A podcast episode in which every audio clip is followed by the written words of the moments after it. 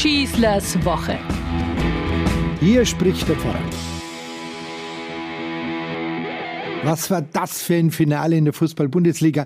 So spannend wie schon lange nicht mehr. Noch interessanter aber waren eigentlich gleich nach dem Schlusspfiff die Interpretationen dieses ganzen Geschehens. Der FC Bayern ist also zum 33. Mal deutscher Fußballmeister geworden. Ein echter, wahrer Rekordmeister. Nur wenige europäische Mannschaften können das von sich behaupten. Und zur rechten Beurteilung gehört auch der Blick auf die Qualität der ganzen Liga. Die deutsche Bundesliga ist mit Sicherheit eine der anspruchsvollsten, sportlich gesehen auf jeden Fall. Und nicht nur zum 33. Mal ist er es geworden, sondern bereits zum 11. Mal in Folge. Das heißt, jetzt mal ganz konkret betrachtet, ich habe hier in meiner Pfarrei Grundschulkinder in der vierten Klasse, die kennen nichts anderes als einen FC Bayern als deutschen Meister. Das ist wie 16 Jahre Merkel als Bundeskanzlerin oder 70 Jahre Elisabeth als Königin von England. Das muss man jetzt nicht bewerten, das ist einfach ein Faktum. Dementsprechend ist dieses ganze Gerede vom Meister der Herzen namens BVB und dass die Dortmunder es mehr verdient hätten, Meister zu werden als der FC Bayern München, absoluter Unsinn. Wie verdient man sich denn jetzt so einen sportlichen Erfolg? Ist Fußball jetzt ein Glücksspiel geworden? Oder sind es charakterliche Eigenschaften, Stimmungen und Gefühle, die Anzahl der Vereinsmitglieder oder Fanclubs, das Gründungsalter eines Vereins oder die Größe seines Stadions, die über diesen Titel entscheiden? Es kann doch allein nur zählen, was da auf dem Rasen passiert und dann in der Tabelle steht.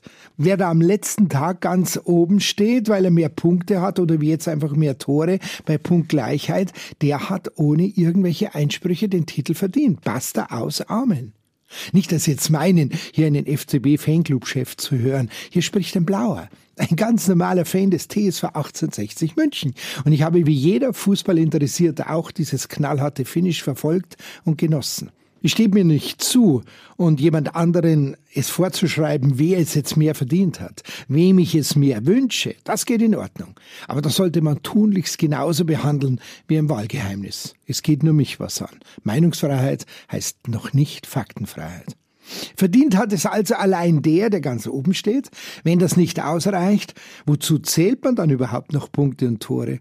Beide Clubs haben in dieser Saison tollen Fußball gespielt und dann wieder ihren Absturz erlebt. Dieser Sport lebt eben auch vom Momentum, von dem Augenblick, in dem gespielt wird und vor allem wie gespielt wird. Da geschieht nichts auf Knopfdruck. Das ist sportliches Können, mentale Stärke und ein gewisses Quantum Glück in einem. Nicht einmal unzählige Millionen an Euro, die in Spiele investiert werden, sind da eine Garantie auf Erfolg. Genau das aber macht den Sport ja aus. Dass er auch die Freiheit bietet, nicht gewinnen zu können und immer wieder neu anfangen zu dürfen. Deutscher Meister bist du für ein Jahr eingraviert auf eine Edelmetallschüssel. Damit du es wieder wirst, musst du morgen wieder anfangen damit. Zum Erfolg gehört aber auch mehr dazu, als nur ein solches Handwerk zu beherrschen und zu trainieren. Das Umfeld zählt ganz genauso. Wie redet man miteinander und vor allem übereinander? Vor allem aber, wer redet und führt überhaupt? Auf diesem Gebiet hat es wohl gehakt in dieser Saison beim FC Bayern und ich finde es fast berührend, dass einem solch erfolgreichen Club auch dieses Schicksal nicht automatisch erspart bleibt.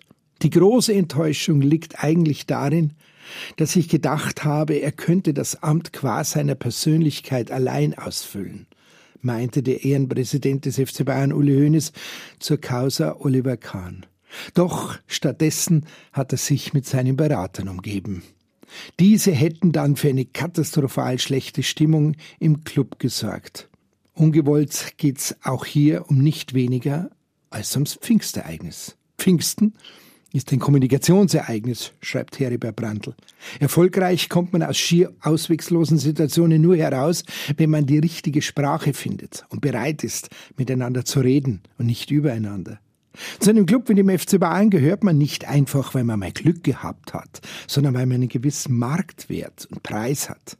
Der Verein darf also auch froh sein, diesen Spieler überhaupt bekommen zu haben. Auch das macht ein Vereinsklima aus. Die Verantwortlichen wissen das und dementsprechend braucht es nicht nur einen Chefdirigenten auf der Trainerbank, der Fußball beherrscht, sondern der diese Stars führen kann. Im Grunde genommen braucht es nur noch Dirigenten vom Greenkeeper bis zum Vorstandschef. Nur wenn die Stimmung passt, kann sich jeder auf seinen Job konzentrieren und will das auch. Fast wäre da eine andere Entscheidung bei den Präsidentenwahlen in der Türkei ins Hintertreffen geraten. Es sei ohnehin kein fairer Wahlkampf gewesen, sagen neutrale Beobachter. Das Land ist gespalten, die Staatskassen leer und die Wirtschaftskraft am Ende. Von der Missachtung demokratischer Grundrechte wie Presse- und Meinungsfreiheit ganz zu schweigen. Dennoch wurde Präsident Erdogan zwar knapp, aber trotzdem wiedergewählt. Dabei ist der Zuspruch durch die in Deutschland und im Ausland lebenden Türken höher als in der Türkei selbst.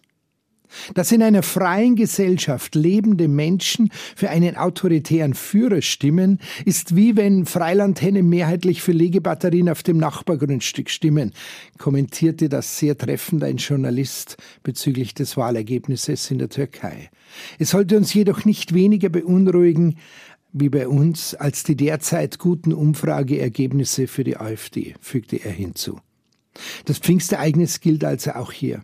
Es geht nicht um ein außergewöhnliches Sprachenspektakel, sondern darum, über alle Sprachbarrieren hinweg den anderen wieder zu entdecken und zu erreichen, zu verstehen und die richtigen Worte zu finden.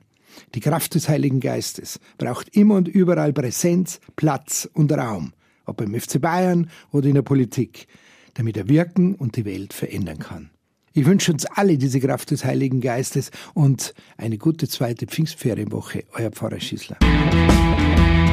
Schießlers Woche, ein Podcast vom katholischen Medienhaus St. Michaelsbund und dem Münchner Kirchenradio. Vielen Dank, dass Sie sich wieder meinen Podcast Schießlers Woche angehört haben. Den gibt es übrigens auch auf Innehalten, der Plattform rund um Glaube und Spiritualität von St. Michaelsbund. Egal ob Impulse, Buchtipps oder Gutes für Geist und Seele, auf michaelsbund.de slash innehalten finden auch Sie bestimmt das Richtige. Klicken Sie doch einfach mal rein. Tun Sie sich was Gutes, Ihr Pfarrer Schießler.